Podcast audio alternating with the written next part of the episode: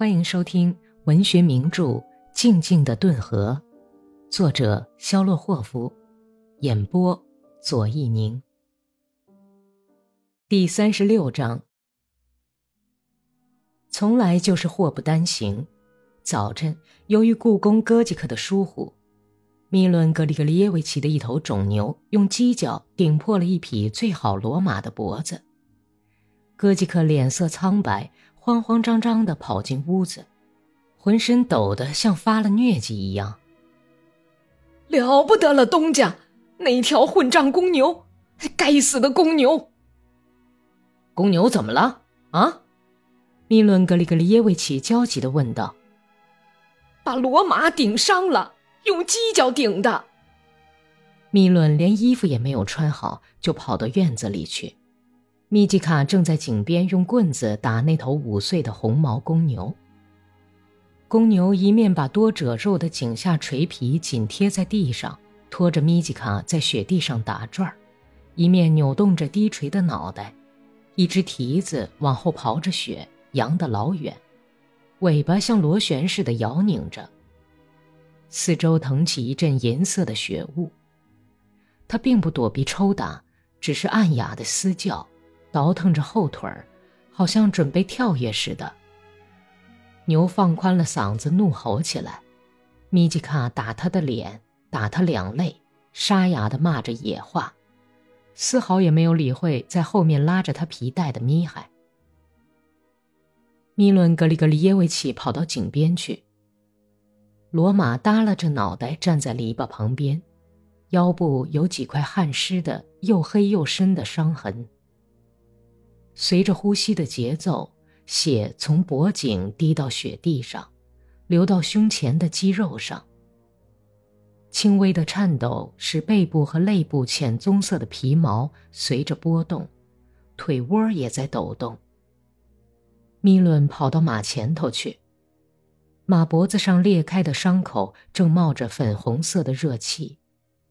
一道又深又长的伤口，简直可以把手掌塞进去。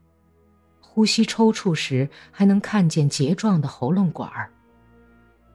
米伦把马鬃握在手里，提起耷拉着的罗马的脑袋。他那闪光的紫色瞳孔紧盯着主人的眼睛。好像是在问：“以后会怎么样呢？”去拿些橡树皮，用水冲冲，快点儿！米伦喊着。哥吉克跑去剥橡树皮，跑的时候，脏脖子上的三角形喉结直颤动。米吉卡走到父亲跟前，不断的回头看着院子里打转的公牛。那只红毛的家伙在融化了的雪地上兜着圈子。不住声的拼命嘶叫，拉住马鬃。父亲命令米吉卡说：“米海，快跑去拿绳子来，快点小心我抽你嘴巴子。”米伦把罗马的天鹅绒似的、长着几根长毛的上嘴唇用绳子缠起来，为的是使他不感到疼痛。格里沙卡爷爷来了，端来一碗橡实汁汤。凉一凉，可能太烫了。你听见没有啊，米伦？爸爸，上帝保佑您回屋里去吧，您在这儿会受凉的。我叫你把汁汤凉一凉，你想把种马害死吗？给马洗过伤口，米伦格里格里耶维奇用冻僵的手指头把粗线穿进一根大针，亲自缝起来。伤口处缝起一条很漂亮的针脚。米伦还没来得及从井边走开，卢吉尼奇娜就从家里跑来。虚胖苍白的脸颊上神色惶恐，她把丈夫叫到一旁去。娜塔莉亚回来了！哦，我的天哪！出什么事儿了？米伦头发蓬乱，生满雀斑的苍白的脸。大惊失色。格里高利出事儿了，女婿女婿离家出走了。卢基尼奇娜张开双臂，像乌鸦要起飞时那样，两手往衣襟上一拍，尖叫起来：“要在全村丢脸呢！当家的，哎呦，主啊，真是祸从天降啊！娜塔莉亚披着头巾，穿一件冬天的短上衣，站在厨房中间，鼻梁旁边挂着两颗泪珠，脸颊像砖一样红。你怎么回来了？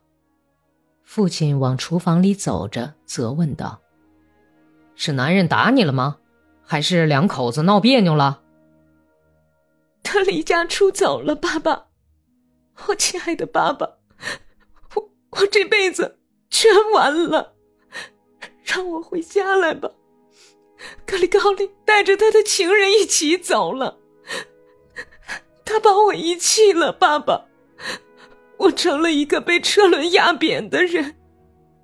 娜塔莉亚泣不成声的说道，轻轻一晃，跪在父亲面前。她不住口的唠叨着，每个字都说不完整，乞求的仰脸望着父亲火燎过的大胡子。你停一下，等一等，宝贝儿。那儿再也不能待了，叫我回来吧。娜塔莉亚迅速爬到躺柜边。把哭得直哆嗦的脑袋扶在手掌上，他的头巾滑到了背上，梳得光滑平直的黑发披到苍白的耳朵上。悲伤时的眼泪就像五月的甘霖一样可贵。母亲把娜塔莉亚的脑袋抱在自己干瘪的肚子上，不断的絮叨着妇道人家颠三倒四的傻话。米伦格里格里耶维奇勃然大怒。他冲到台阶上喊道：“把爬里套上两匹马，套上原马。”正在台阶上一本正经的跟母鸡寻欢的公鸡，被吼声吓得扔下相好的，连飞带跑逃离台阶，奔向仓房，不满的咯咯叫着：“套上爬里！”米伦用靴子乱踢着台阶上的雕花栏杆。直至看到哥吉克从马棚里跑着牵出两匹铁青马，一面跑一面把马套套在马身上，才饶了那已经踢得不成样子的栏杆，走进屋里去。米吉卡和哥吉克一块儿去拉娜塔莉亚的东西。这个乌克兰故宫忙乱中用爬犁压伤了一只来不及从路上躲开的小猪，他在想着自己的心事。也许遇上这件大事儿，东家就会忘了罗马受伤那档子事儿了吧？他高兴起来，放松了缰绳。哎呦，这个老家伙，他才不会忘呢！出现了这个念头，哥吉克又愁眉苦脸的撇起了嘴。于是他聚精会神的极力用鞭子去抽铁青马脾脏跳动的地方。本集播讲完毕，感谢收听。